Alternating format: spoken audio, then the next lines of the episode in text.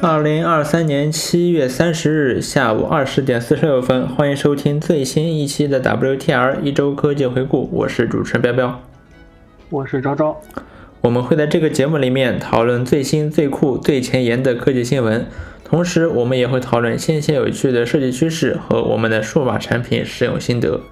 而这周的时候，呃，你现在听到的声音呢，是我和昭昭现在身处异地啊。呃，我们中间隔着有多少公里？两百公里、三百公里有吗？一没有没有那没有那么短，一千公里。呀，我们中间隔了一千公里，现在正在通过网络连线。嗯，网络一线牵，相逢便是缘。是，其实这个怎么录音也挺有意思的。就是现在我和昭昭呢，我们是在打一个 QQ 通话，然后我在用 OBS 去录制系统声音，是这么着录的。嗯。嗯，呃，但是呃我们以前也测测试过其他的这个录制方案吧，但是因为我们现在要直播，所以我们最后选了这么一种。嗯，然后这个录音其实也挺有意思的，就我我不知道各各位有没有用 AirPods 啊？就 AirPods 呢，你如果试着把它连到过 Windows 上，你就会发现，在 Windows 上你只有两种模式，你只有一种高音质加不能麦克风的模式和垃圾音质。并且可以用 AirPods 的垃圾麦克风的模式，就是你只有这两种选择。嗯，但是呢，在 Mac 上还不太一样。我苹果可能对对自家的设备有这么一点自家的独到的魔法，所以说在 Mac 上你就可以同时使用，呃，好音质的模式和垃圾麦克风。就就无论如何，这个麦克风都很垃圾，但是你可以同时用比较好的音质，起码比 Windows 上的这个听起来要更好一些。嗯，就挺神奇的。呃，那我们废话不多说，开始开始聊一聊本周发生了哪些科技大事儿。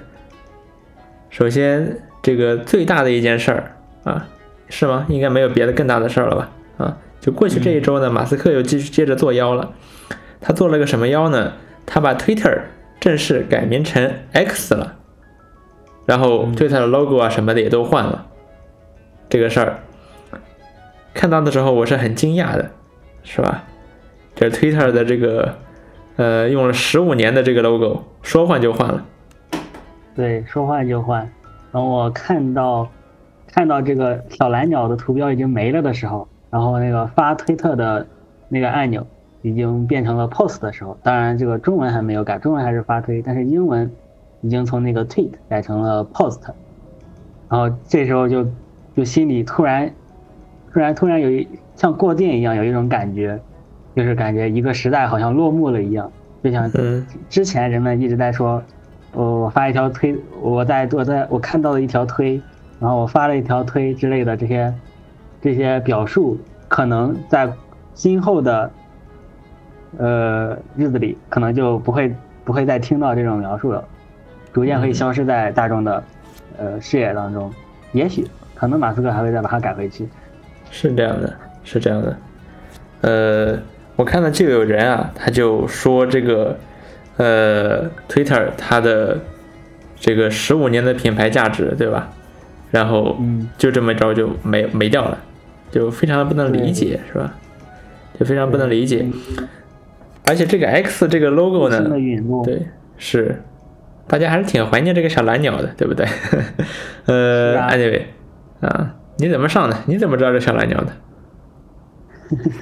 嗯呃，然后马斯克似乎对 X 这个字母有一种执念，有一种执念。你看他创建的这些公司，对吧？什么 Space X，对，呃，然后他其实还创建之前创建过好几家名字里有 X 的公司，呃，最近还搞了一个 XAI，是的。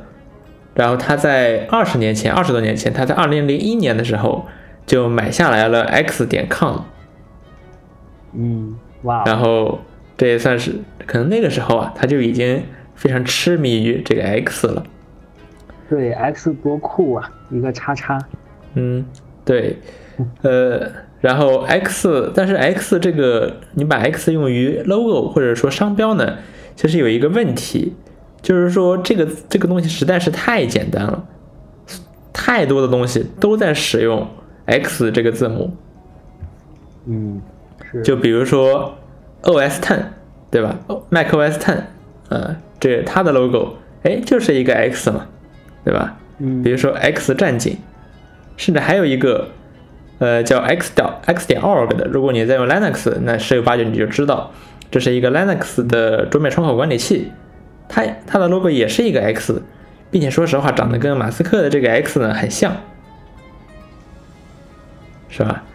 包括像苹果在很久以前搞的这个呃 macOS 的这个达尔文内核开源的项目，那个开源项目，哎，它也有一个 lo X 的变体，长得呢也和马斯克的这个 X 很像，对吧？当然，当然，它那个 X 其实指的是 X 点 org。总而言之呢，就是 X 这个字母啊，它实在是太简单了，啊，它是呃呃，它因为它是这个二十六个英文字母里面，对吧？最 drama 专最 drama 的一个啊，所以说有很多很多的公司还有团体都在使用 X 作为他们的 logo，这样会导致一个问题，就是你很难去，比如说维权，对吧？因为大家都在用这个，你你也不能说，因为你你你用的又不比别人早，那你凭什么去，对吧？你怎么去证明说他侵犯你的这个商标或者怎么着呢？这其实是比较难的一件事情。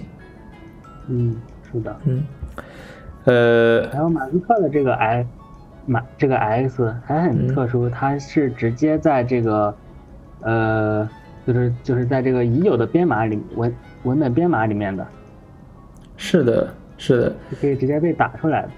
对，对，所以说他换了这个新的 logo 之后，它可以以纯文本的方式把这个 logo 发出来，立刻就可以发出来，嗯哎，很神奇。呃，然后这个 X 呢，它的来源啊，其实说法还挺多样的。就有一个说法说是它是来自于一个呃一个字体库，有一套字体，它的这个 X 呢就长这个德性，对吧？就长嗯呃，这个空心儿，呃，往左滑这个空心儿的这个 X 这个德性，呃，不过那个字体的开发商呢又出来说，他们比较了一下，发现这个马斯克的这个 X 呢和他们的 X 确实长得很像，但并不是一样的。嗯然后又有人发现，在 Unicode 的这个字符集里面，呃，二零零一年的时候就发布，这个就已经包含在 Unicode 的字符集里面，也有一个长得和马斯克的这个 X 基本上一模一样的这么一个符号。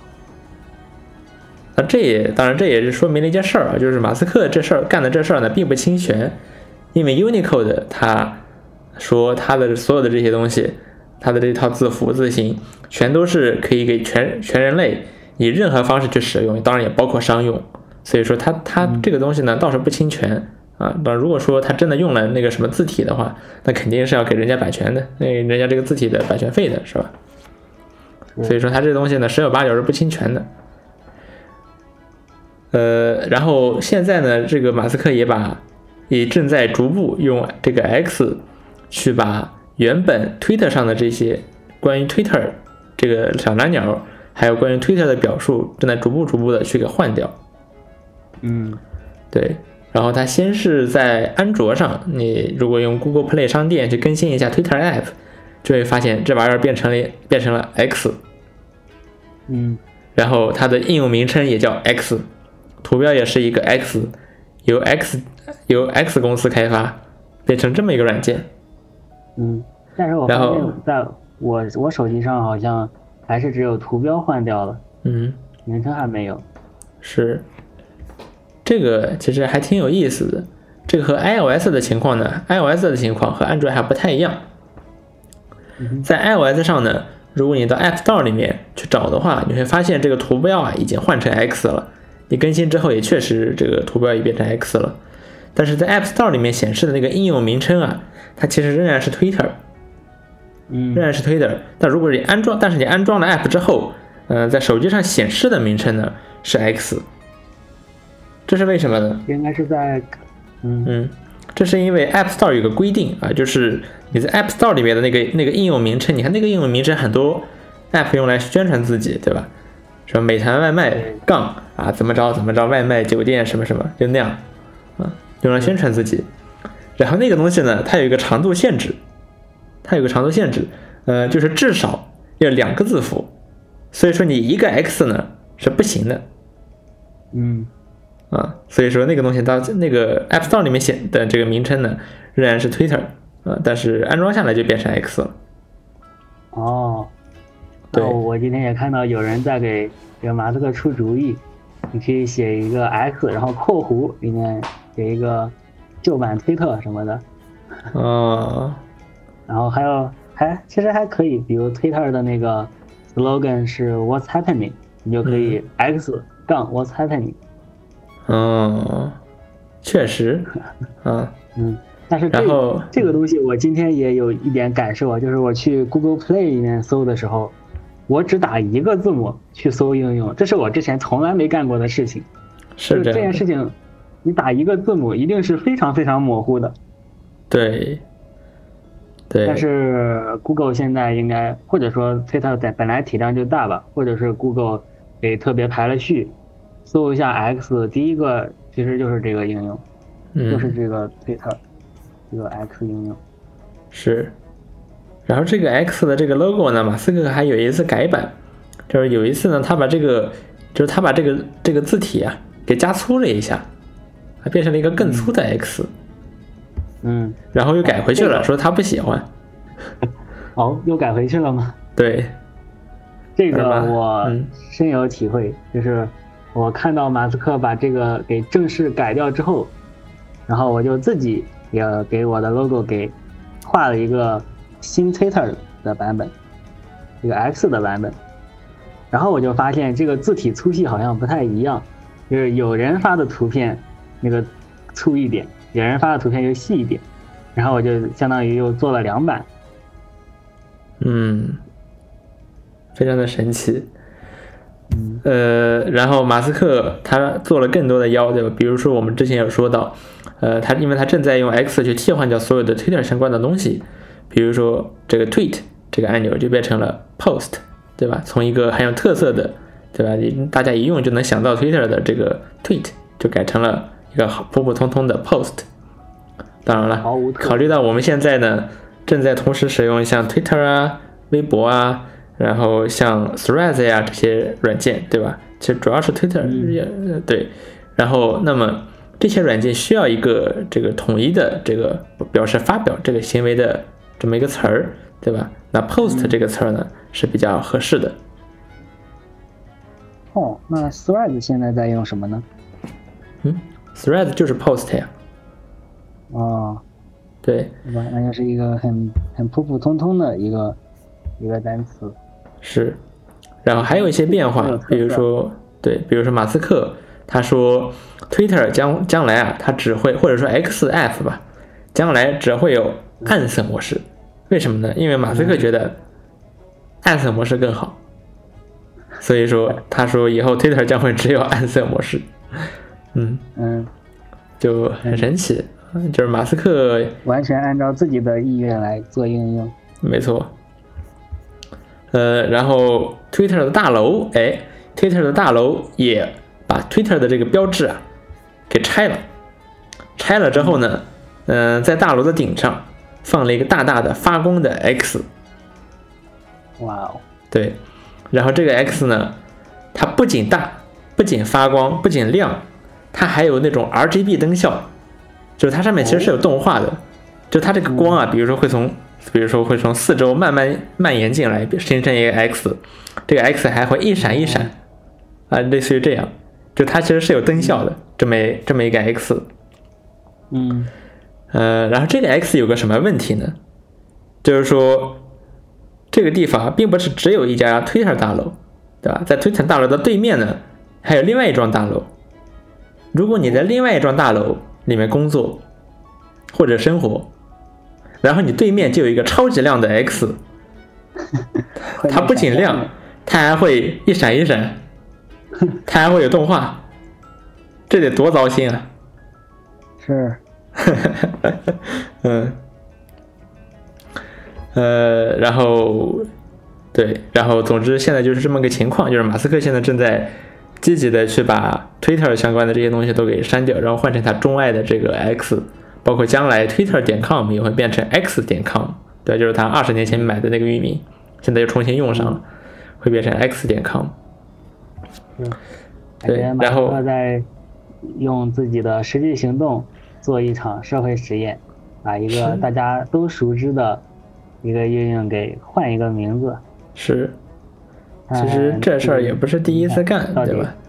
嗯嗯，就是之前 Facebook 改名叫 Meta，对吧？发生了什么呢？对吧？嗯，嗯，然后我觉得马斯克也可能也受到了这个扎克伯格的启发，对吧？人家那个公司名字就能换，为什么我不能换呢？啊，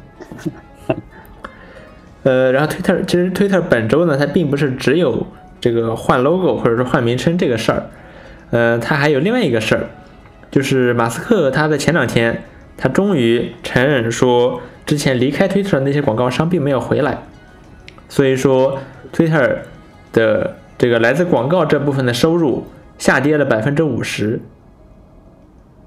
然后来自 Twitter Blue 的这个收入呢，又不能不能弥补这一部分的收入，所以说他发现 Twitter 正在剧烈的亏损，所以说为了挽救这个局势呢，马斯克推出了一个新政，就是说，呃，如果说广告商不在 Twitter 上花足够多的钱买广告，那么广告商的这个 Twitter 账号的这个金色对号就会没掉，哦，会有这么一个新政。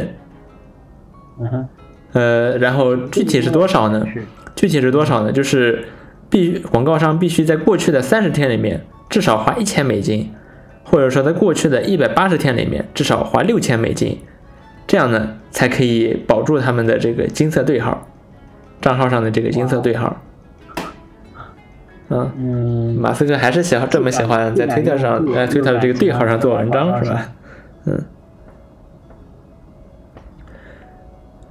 我也不知道这么做能不能把这些广告商赢回来，我觉得还是挺难的，啊、挺难的。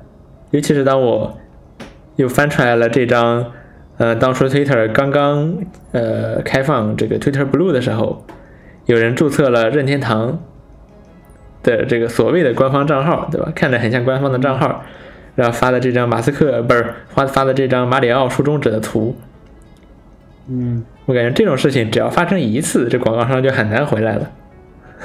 是，嗯，好，那么以上就是本周关于 Twitter 的或者说 X App 的所有的事情，那我们也就静观其变，对吧？看这个事儿能够怎么着。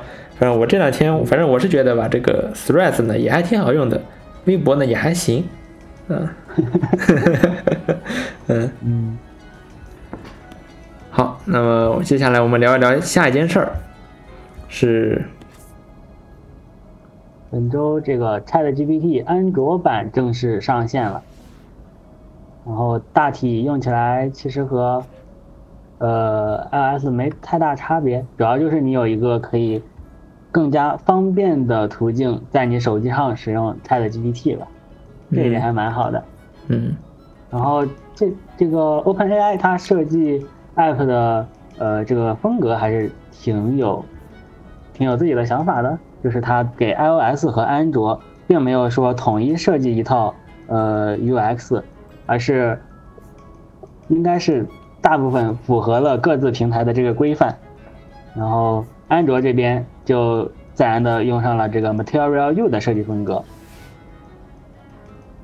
嗯然后，呃，比如说，比如说，你可以在，呃，你你这个聊天框就是一个很大的很大的椭圆，然后有有很多大色块儿这样的设计，嗯包括还包括这个侧边栏，侧边栏在安卓上很常见，但是 iOS 并不并不提倡这种做法。所以 iOS 是收在右上角的菜单里面，而安卓这边有一个侧边栏，放了里面放了更多其他的功能。嗯然后安卓这边虽然用了 Material U，但是它并没有用到安卓十三级以上的这个系统级的莫奈色，就是可以从你壁纸上取一个颜色当做你系统的主题色，这个并没有。我当初第一次安装这个 ChatGPT 安卓版的时候，还以为还有呢，因为我当时也在用一个呃偏蓝色调的壁纸，所以和它默认的这个蓝色比较像。嗯，然后然后其实它并没有，我换了壁纸之后发现它并没有。嗯然后安卓这边还有一个还有一个不太一样的点是，它输出没有震动。然后这一点的话，可能可能安卓厂商这边各家的震动你需要去单独适配，不像苹果可以可以 iOS 可以给一套可以给一个统一的震动接口，你做起来也方便。然后，你想做就做了。iOS 是不是还有开关？是的，有开关。对，可以给给开发者顺手一做，然后你用户想关可以把它关掉。但安卓这边是彻底没有。然后现在现在在安卓版的 ChatGPT 上，你只能用这个 GPT 三点五，默认的 GPT 三点五，并且你还不能去购买这个 Plus 会员。它可能还这个这个 ChatGPT 还在。安卓版还在测试当中，它还没有开通这个付费。嗯，是，其实我觉得安卓版的这至少就聊天方面，我觉得看上去呢是比 iOS 版要更好用的，因为主要是它的这个安卓版有一个妥善的这么一个呃侧边的这个菜单，这个汉堡菜单，这要比 ChatGPT 的 iOS app 全都缩到右上角这种做法，我觉得是要好太多了。嗯啊，我觉得 iOS 的这个 UI 做用起来还是还是挺憋屈的啊，就是这这这这你干嘛呢？对不对？是，感觉像历史记录啊，然后整个整个应用的设置啊，它应该在一个更更高层的、更高的一个层级里面。是，反正我就觉得 iOS 版的这个 ChatGPT App 呢做的也做的不怎么样啊，感觉看上去不如这个安卓 App。呃，不过说起来啊，其实。说实话，也我也不怎么用这种有在 App 里面去用这个 Chat GPT 什么的。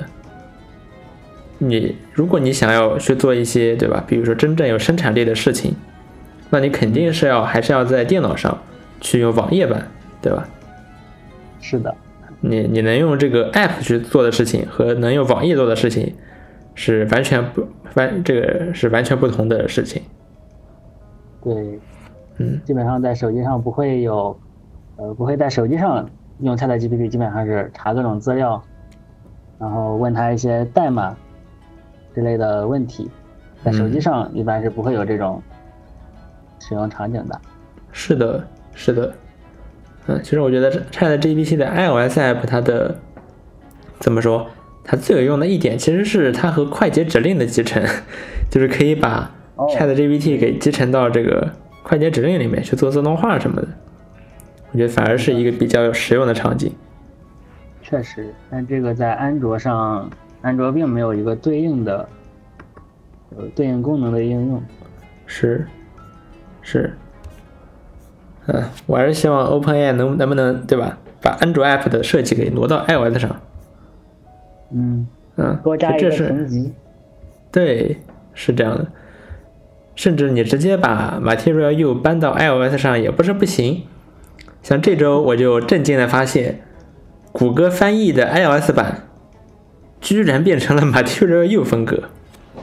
哇哦！对，太神奇了，非常的神奇，就是 Material U 风格。iOS 上用一用这种大色块设计。是，就是 Material U，是谷歌翻译嘛？呃，可惜不能使用系统的莫奈色，因为根本没有一个系统的莫奈色。嗯嗯，然后 看起来非常的神奇啊，非常的神奇。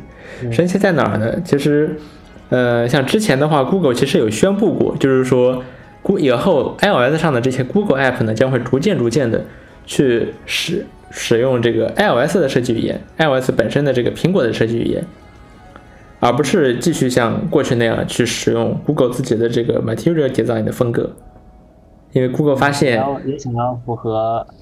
苹果对面平台的规则，对，因为 Google 发现它的这个 iOS 版的 Material Design 呢，呃，它在刚诞生的时候和苹果的这一套呢相差还不太大，但是随着随着这两边都在发展呢，这两边的差距啊就越来越大，导致 Google 维护这个 Material Design 的 iOS 的这个呃这个工具包呢就非常的复杂，然后用户用起来也很割裂。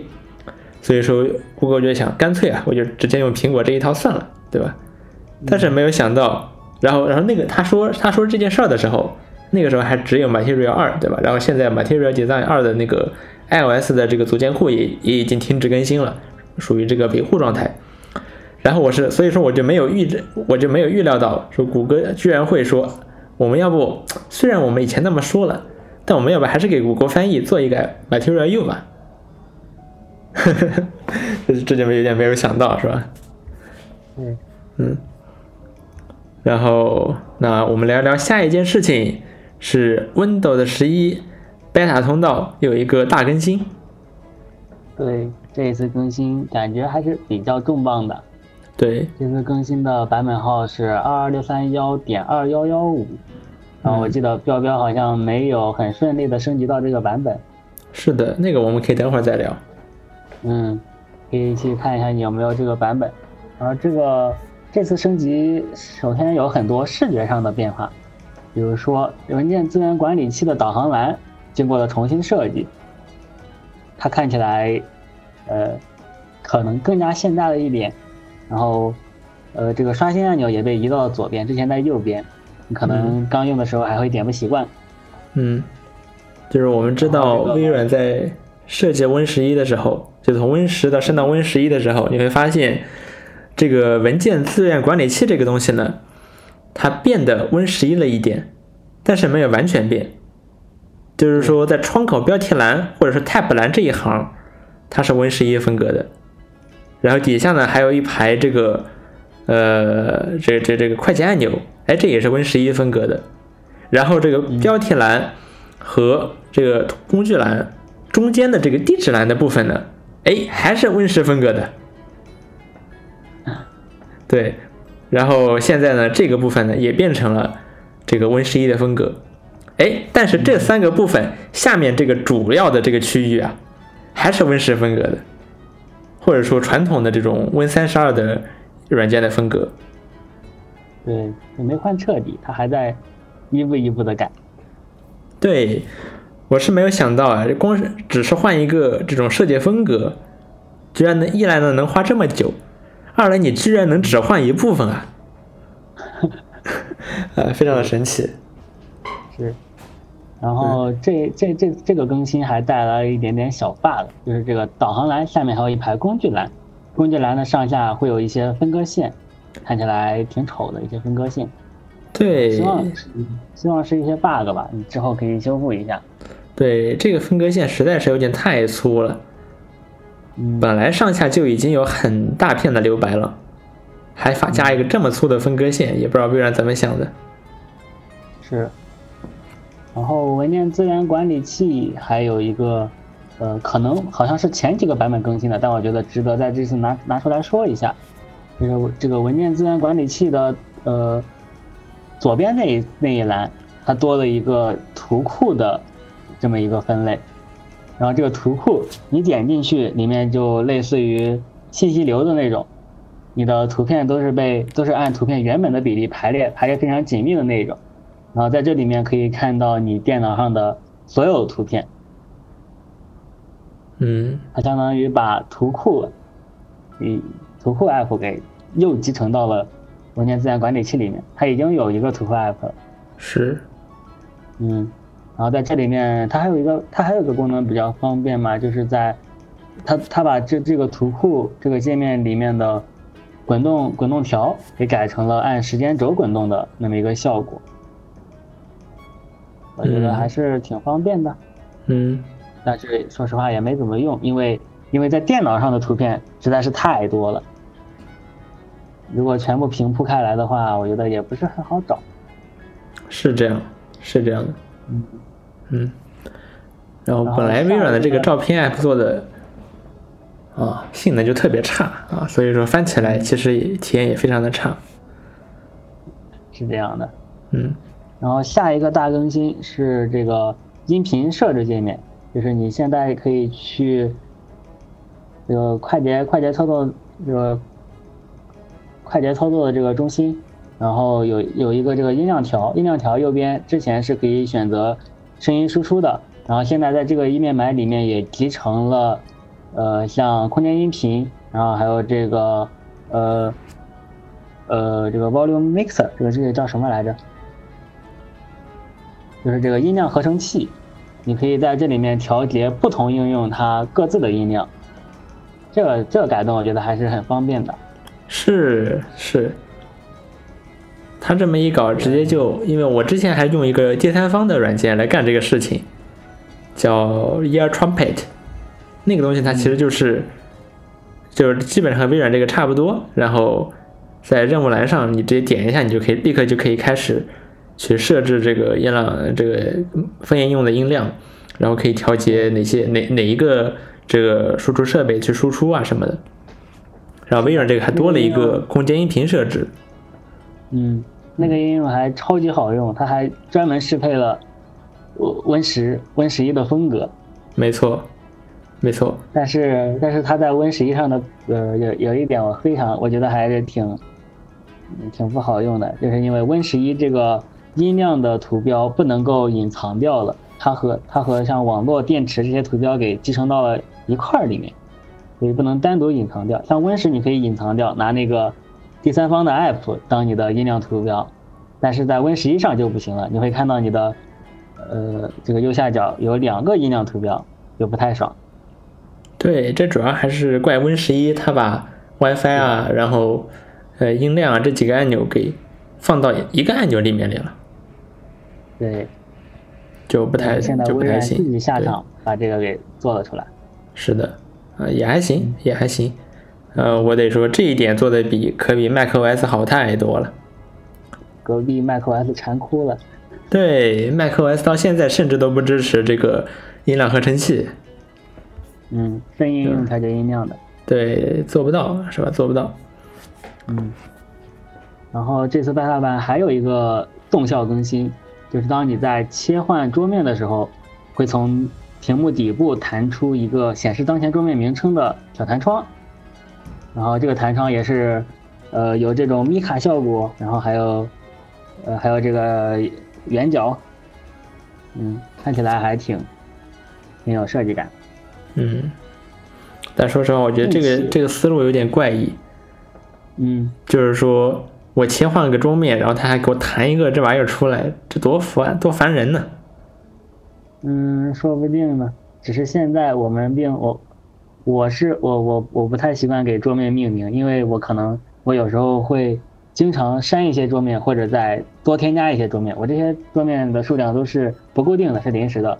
但我看微微软它这个宣传片里面，它都是把每一个桌面起了一个固定的名字，并且每一个桌面都有它专门的用途。呃，每个虚拟桌面都有专门专门的用途，比如工作、游戏、娱乐之类的这些，所以它可能是为了这种场景。嗯嗯，然后除了这个动效的话，它还给切换桌面的快捷键也加了动效。之前如果你按 Ctrl Windows 加左右方向键切换桌面的话是跳切的，没有任何动画。然后现在你按这个快捷键也是有动画的。嗯嗯然后并且像像这些呃 Win 加 Tab 键，这个多任务加多桌面的这个界面也更加流畅了，嗯，看上去像是动效优化。是的。不过切换桌面的这个动画，我感觉还是不太流畅，嗯就还是不太流畅。嗯哼，我觉得比之前会嗯就好一些。对，比如切换的时候，用快捷键切换的时候，甚至会有一瞬间会黑一下，反正就诶，非常的不流畅，就是会，黑一下这个我倒是没有遇到过。嗯然后它加这个动画也有一点好处，就是你可以知道你这个桌面是从左切到右还是从右切到左。之前嗯跳切的话，就这一部分的信息我是完全丢失了的。嗯嗯嗯，然后它这次还有一个还有一个小功能是任务栏标签，就是你可以给你的一些任务栏上的 app 加一个小标签，就比如说这个 app 的名称。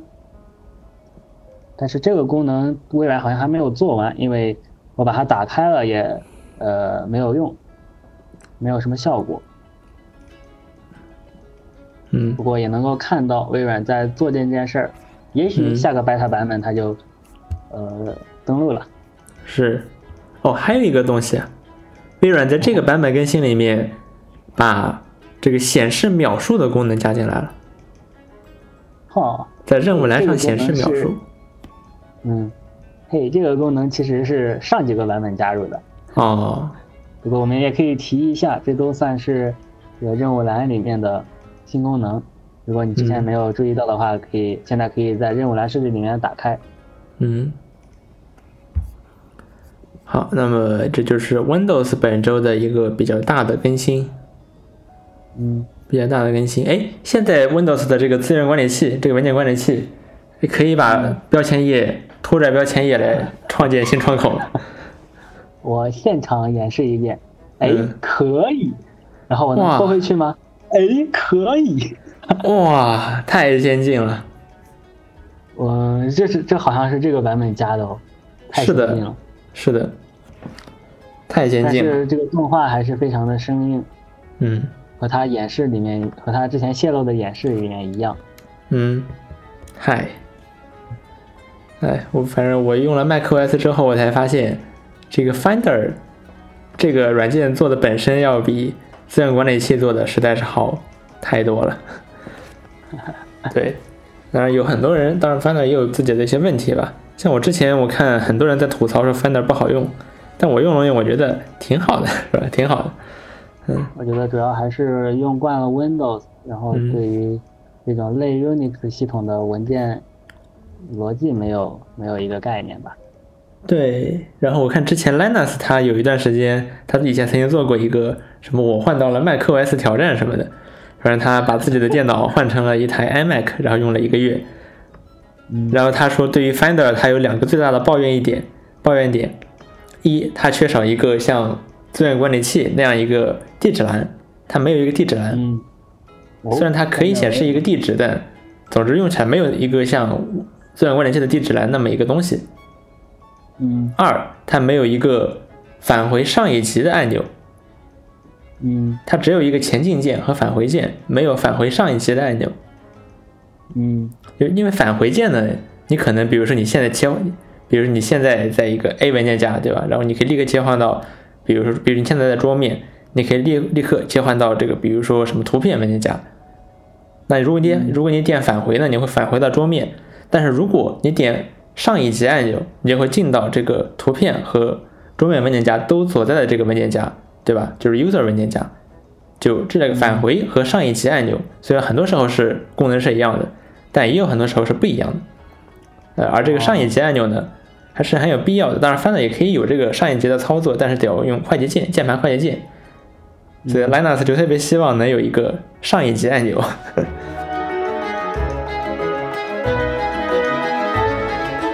呃，好，那么接下来进入本周的科技琐事环节。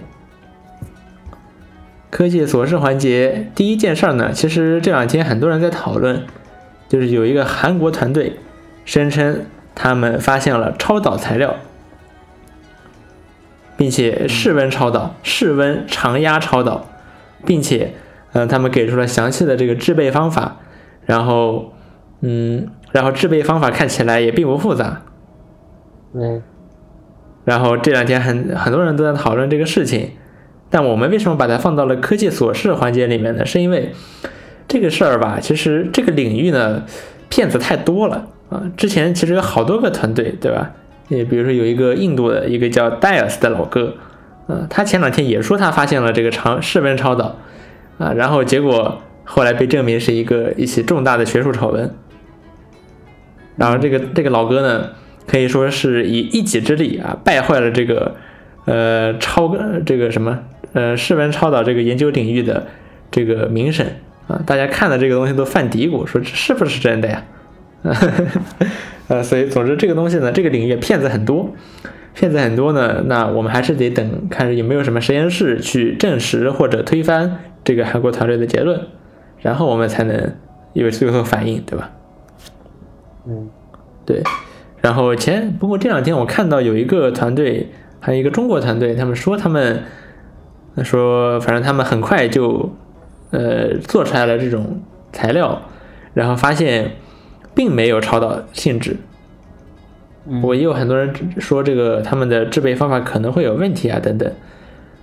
嗯，不过说到这个室温超导呢，其实这个事情啊，呃，本身还是挺有意思的。如果它真的能实现，毫无疑问，对于整个人类，对吧，都是一个呃一一个前进一大步的一件事情。呃，但这个领域呢，他们此前是什么状态呢？就此前研究这个所谓的高温超导材料，他们的这个高温呢，呃，差不多是什么零下一百多度，呃，说能能能超导，这就算高温了。然后这次韩国这个团队呢，他直接把这个超导的这个临界温度呢，直接给提到了一百多摄氏度，对吧？直接到零上一百多摄氏度，就看着我，反正我是看着我觉得挺悬的，这这也太邪乎了，而且它也不需要高压，像之前的那个，呃，被证明是学术造假的那个戴尔斯老哥，他的那个所谓的室温超导。它那个所谓的室温低压超导，首先这个室温呢，确实算是室温，对吧？二十是二，好像是二十摄氏度吧。但是它的那里面所谓的低压呢，仍然是有数万个标准大气压，相对而言的低压，就并不是真正的低压，还是就正常来看呢，仍然是十分高的高压。然后也有专家说什么，呃，这个什么这种高压环境确实。会对这个超导会有帮助啊，等等。那人家那个造假的老哥，他都只敢说我们二十摄氏度，对吧？几万个大气压。呃，这次这个韩国的团队，他一下子说我们的一百多摄氏度，呃，正常的正常大气压，对吧？一个大气压。我觉得怎么看呢？我觉得我是觉得有这事儿有点悬。当然这事儿还得看这些实验室最终得出来的结果怎么说。我是看着有点悬啊，我是看的有点悬。嗯嗯。那这个事儿其实是有一个很有意思的嗯小故事，嗯，就是因为，因为他们就是，呃，他既然他既然敢在这个超导领域来发文章，那他们肯定要，呃，做好比如说被，呃，呃被打假或者怎么样的这些准备。但是韩国团队他们这一次发的论文，呃，可谓是。呃，基本上是是个是个是个实验室都能够复现的，然后让他们看起来好像自信满满。嗯，对对，所以而且而且还有还有还有这种还有这种关于比如说抢抢三个作抢这三个作者的呃这些小传闻，然后让这件事儿看起来非常的真。嗯。我觉得只，我觉得只能说是非常的利于媒体传播吧。我是我觉得这事儿还是挺看着我我是看着挺玄乎的，因为我之前有了解过之前另外之前的那个戴尔斯老哥那个印度老哥的，呃，他这个造假的这个过程，就是说，难道大家真的，大家这么多研究团队研究了这么久，真的就忽略了这么一个？制备方法如此简单的方式吗？我是不知道啊，我觉得还是得看最终的结果吧。嗯，我是说实话，我个人是不太抱希望的。嗯嗯，要么是他们自己水平不够，对吧？没有发现他们的问题，要么要造假。我是觉得，嗯，不太抱希望。嗯，好，然后下面一个事情是 Reddit 的 Place 结束了。对，这里官方放了一个。所 Red Place 全程的延时摄影，对，延时摄影还是相当的有意思。对，其实这个应该是第一次啊，就是这个 Place 这个活动呢，就大家一起往一个空白的大画布上去放自己的像素，这么一个这个活动呢，呃，以前呢，呃，会有那种，比如说有，比如说一个老哥，他说我要不录一下吧，然后他录一个延时摄影，他然后他传 YouTube 上，就都是如果有延时摄影的，那都是。呃，社区对吧？或者说，就是这种 Reddit 上的这些老哥他们去做的，对，自发做的。这次呢，是 Reddit 官方出了这么一个延时摄影。对，它不仅出了官方的延时摄影，它出了给 Reddit 的这个 Place 呢更新了一个功能，反正就有个进度条，然后你可以自己去拉这个进度条，然后去实时的去看这个 Reddit 的 Place 的这个这个时候是什么情况。哦，它做了这么个功能，很好用。对，这也是第一次。嗯，对，嗯，然后这个 place 结束呢，结束的非常有戏剧性，对吧？就是在这个 place 的最后呢，所有人都只能放白色的像素，所以说五彩斑斓的画布上，那一颗颗白白色像素填上去，最终呢，这个画布就变成了一片纯白。但是在那之前，哎，Reddit 上的这些老哥们，他们联合起来，在这个画布上。写了一个超大号的这个 fuck space 也算是这次 Reddit 的主题啊，就是呃骂这个 Reddit 的 CEO 兼创始人啊，呃超大号啊超大号，非常的有意思。如果你去看 Reddit 官方的延时摄影，就更有意思了。这个延时摄影结束之后，反正是以一 fuck space，然后然后接着变成纯白，然后 Reddit 的 logo 出现了，而且这还是 Reddit 官方发的啊，看起来特别的特别的荒诞。滑稽。嗯，对，然后那个你想象一下，这个一笔一画写出这个 “fuck space” 这几个字母，然后变成纯白，然后 Reddit 的这个 Reddit logo 的进入动画还是蹦蹦跳跳的，对，感觉好像他们不以为耻反以为荣的样子啊，呃，非常的荒诞。嗯。嗯，然后下面一个事儿是来自 Web 三的浏览器。Arc 浏览器的1.0版本发布了。呃，这个 Arc 浏览器呢，它是一个创业公司做的，然后他们的目标呢，就是呃，要干掉 Chrome 啊，要成为这个呃下一代人们去呃上网的这么一个工具啊。他们不管自己叫浏览器，他们管自己叫互联网的操作系统啊，反正就这么一个东西。呃，他们这么说对不对暂且不论，但是他们做的这个浏览器呢，确实挺好用的啊，就是 Arc 浏览器。我反正我最近呢，我也每天基本上有在用。我我现在是虽然我的默认浏览器，默认浏览器仍然是 Safari，但是呃，我也有很大的一块时间，基本上超过一半的时间在使用 Arc。对，嗯，然后这个浏览器呢，它有很大的，它有很它周围呢有很多光环或者是噱头吧。比如说浏览器你第一次下载然后启动的时候，会有一个浮夸至极的一个启动动画，当然只是第一次设置的时候会有，会有个浮夸至极的启动动画，非常的 Web 三啊，五五颜六色的渐变。再比如说这个浏览器，你想下载，哎，不让你下啊，你想下呢，你要有这个邀请码，对，你要加他的 wait list，对，他有这个 wait list，这个 wait list wait list。呃，当然，它这个我们最近在呃玩这些 AI 产品的时候是遇到很多了，对吧？但是这个 Arc 浏览器，他们他这个 waitlist 比这些 AI 产品都要更早，它一直是有这么一个，就是你不能直接用啊，你要有人邀请你，你才能用，或者说你等到这个 waitlist 到等到轮到你了，你才能用。所以说又给这个浏览器又增加了一些这种光环，对吧？或者是这种呃这种这种这种病毒传播的特性，对。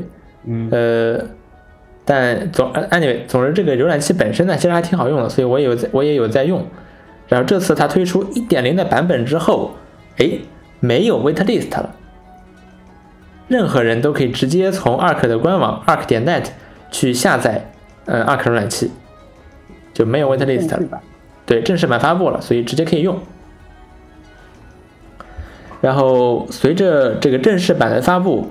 呃，Arc 浏览器的1.0版本也更新了一些新功能啊。那首先呢是支持了呃这个这个这个传统的工具栏，就是 Arc 浏览器呢，它是把呃你看它默认啊，它就是呃一种类似于纵向标签页的形式，它有一个侧栏，然后这个侧栏呢就把传统的浏览器里面，嗯，反正你地址栏啊，然后书签栏啊，然后标签栏啊这些东西全部都。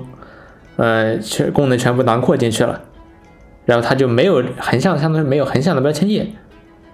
然后这次呢，哎，它往回迈了一，它往回迈了一小步，就是它仍然没有横向的标签页，但是它相当于是多了一个横向的地址栏，然后有地址栏旁边还有书签，然后返回按钮啊什么的，我们熟悉的这一套，它相当于又往回迈了一小步啊，这可能也是我不知道，为了正式版的时候。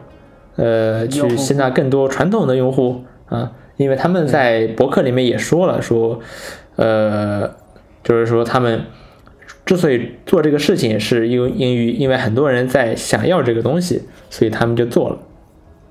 嗯。嗯，当然这个工这个地址栏呢，它本身占用的空间是很小的啊，然后看着也还行，看着也还行。呃，如果你还没，如果你在，然后 Arc 浏览器目前只支持 macOS，所以说如果你如果你你现在正在用 macOS 的话，我觉得还是可以，还是值得尝试一下的。这样，呃，这个浏览器确实挺好用的，嗯，当然它我有一些问题啊，但它挺好用的。然后我们之前也有聊过吧，啊，当然它有他有自己的一些想法，比如说他希他希望你用他的这个所谓的 Space 的方式去组织你的标签页，然后。呃，他有最近出了一个新功能叫 Boost，对吧？你可以自定义这些网页的外观啊什么的，呃，确实挺有意思。嗯，比如说你可以用 Boost 把 X 的那个 logo 改成 Twitter。对，是，是的。嗯，这就是 Arc 浏览器的1.0版本，然后 Arc 浏览器的 Windows 版本将会在今年的晚些时候发布。呃，对，然后现在好像还是没有什么进一步消息。嗯，是的，嗯。然后下面一个事儿，还是和浏览器有关。这个 Opera 浏览器它做了一个新的功能，可以帮你伪造历史记录。伪造历史记录。对，假如说有人，呃，有之前有一个段子嘛，就是说。呃，你你现在在法庭上在接受审判，然后要么去，要么检查一下，但是你这个案子是你明显是被冤枉的，要么去检查一下你的历史记录来证明你是清白的，要么就直接给你判处死刑，然后，嗯，然后然后发现我还是选择我还是选择死刑吧，嗯，呃，历史记录也许会是一些比较。呃，可能会是一些比较尴尬的，呃，个人隐私。那么 r e w a n 那么 O Opera 就察觉到了用户的这个需求，它可以帮你，它可以帮你把最近十四天的历史记录全部给替换成那些非常正能量的网站，比如说一些志愿活动的网站，比如说一些在线学习的网站，嗯，比如说一些慈善机构的网站，就让你看起来是一个。非常呃正能量的人，太离谱了，太离谱了。这让我想到之前锤子曾经给有一个愚人节玩笑，就是说他是那个不是，他是说，呃，如果别人去用你的手机，对吧？然后看到你的历史记录，就能知道你是一个什么样的人。嗯。然后所以说，你把你的这个。它推出了一个新功能，当它这个是愚人节玩笑啊，说会有一个新功能，然后打开之后呢，就可以能把你的浏览器的历史记录替换成干净版的历史记录，这个不是，呃，这个这个搜索记录替换成干净版的搜索记录，对吧？比如替换成你正在搜索，对吧？比如量子力学是什么原理啊？然后诸如此类，然后别人别人拿到手你的手机一用，觉得你肃然起敬。哈哈哈哈哈！锤子曾经搞过这么一个愚人节玩笑，嗯，是和这个很像，是的，非常的像，嗯，真有人做，真有人做出来了这个功能 嗯，我们可以再说回这个 Opera，它这个功能你可以手动触发，就是一键帮你塑造成一个超级正能量的人，或者它还支持，呃，比如说你十四天没有用这个 Opera，然后。这个浏览器可能觉得哇，我的这我的这个用户他是不是出车祸了或者怎么样？那我不能让他的家人看到他的历史记录，或者让谁看到他的历史记录，我就可以在十四天后自动帮你把这些呃自动把你之前的历史记录给替换掉。嗯，可以开启这么一个功能。好，呃，太太太人性化了，我觉得这个这个是有点过于人性化了。有点过于人性化了，嗯嗯，呃，希望苹果能跟进，或者说别的手手机制造商能跟进。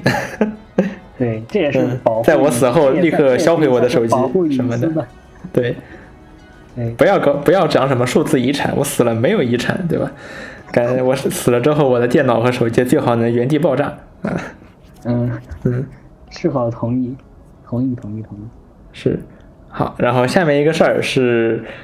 哦，哦，我看到弹幕里面开到的说建议车祸检测之后加入这个，哦，我觉得太有道理了，太有道理了。好的。对，车祸检测不仅可以帮你叫救护车，它还还可以觉得你没有希望的时候，自动帮你把手机清，自动帮你把手机给重置掉。我觉得非常的人性化。嗯，呃，然后下面一个事儿是有一个叫 Rewind 的 app，这是一个所谓的搜索你的人生 app，它是它原本呢是在 Mac 上的一个 app，嗯，它会录制你的所有的这个你正在做的任何事情。然后它，呃，会组织你的这些，你使用 Mac 的电脑的这些行为吧。然后呢，就可以让你去快速的搜索你自己曾经在电脑上曾经看过、听到，然后这那所有的事情。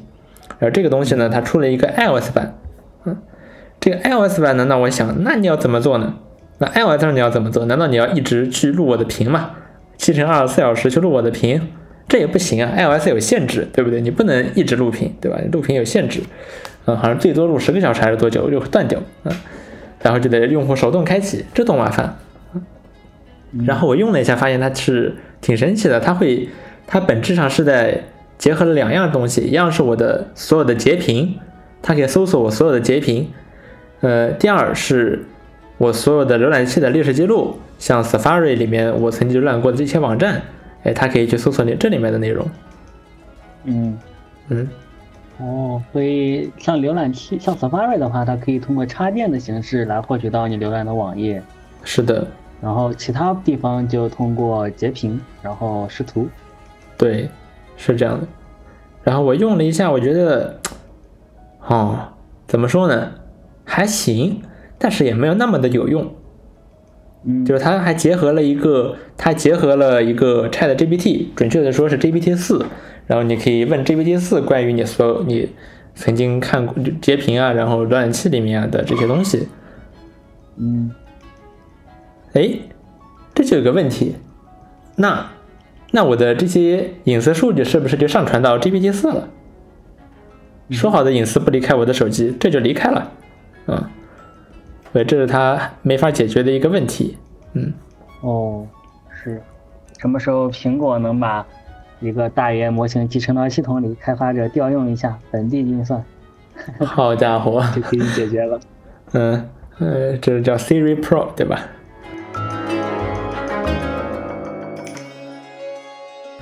嗯，好，然后下面一个环节是科技心得。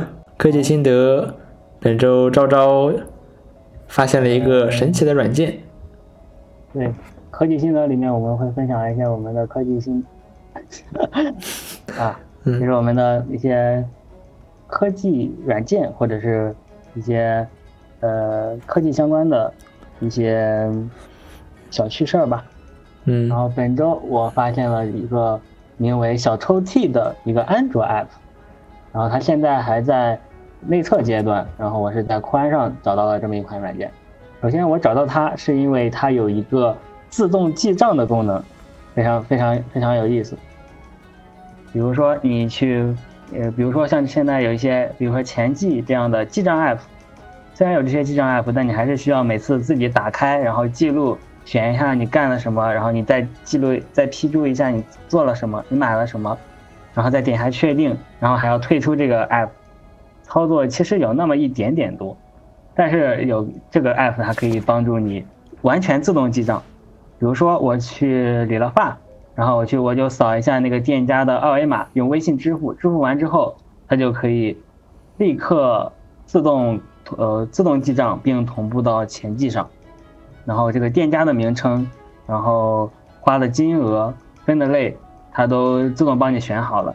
但是这个分类它现在还只能分类到其他里面。这个可以可以后续改进，但是自动记账这件事儿，它算是初步的实现了。嗯，哎，那用起来是怎么样？它是不停的在录你的屏吗？或者说你买完东西之后，你截截一张屏，它就知道哦，我要识别一下。哦，是，那它它识别应该不是一直在录屏，然后它应该是通过安卓现在现在高版本的安卓有。的的的的这个无障碍功能，它是可以读取到你屏幕上的内容的。比如说，你可以通过呃安卓的无障碍给这个应用这个高级权限之后，它可以读取到屏幕上的文字内容，就很类似于，呃，比如说锤子之前做的大爆炸，你可以长按一段文字，然后自动把这段文字提取出来并分词。当然那个时候可能安卓还没有这种系安卓层别、安卓级别的这种识别提取文字的功能，然后锤子可能是自己在底层做了一些，呃呃做了一些相关的功能吧。然后现在安高版本的安卓是可以直接调用这个功能的，所以它应该是在检测到你付完钱之后，这个付完钱它可能还有可能会通过一些安卓的 Activity 来识别，然后总之它可以通它可以检测到你是否付完款，付完款之后它就可以从这个界面里面提取到呃金额，然后店家这些信息，自动帮你自动帮你生成一份这个呃自动帮你记个账。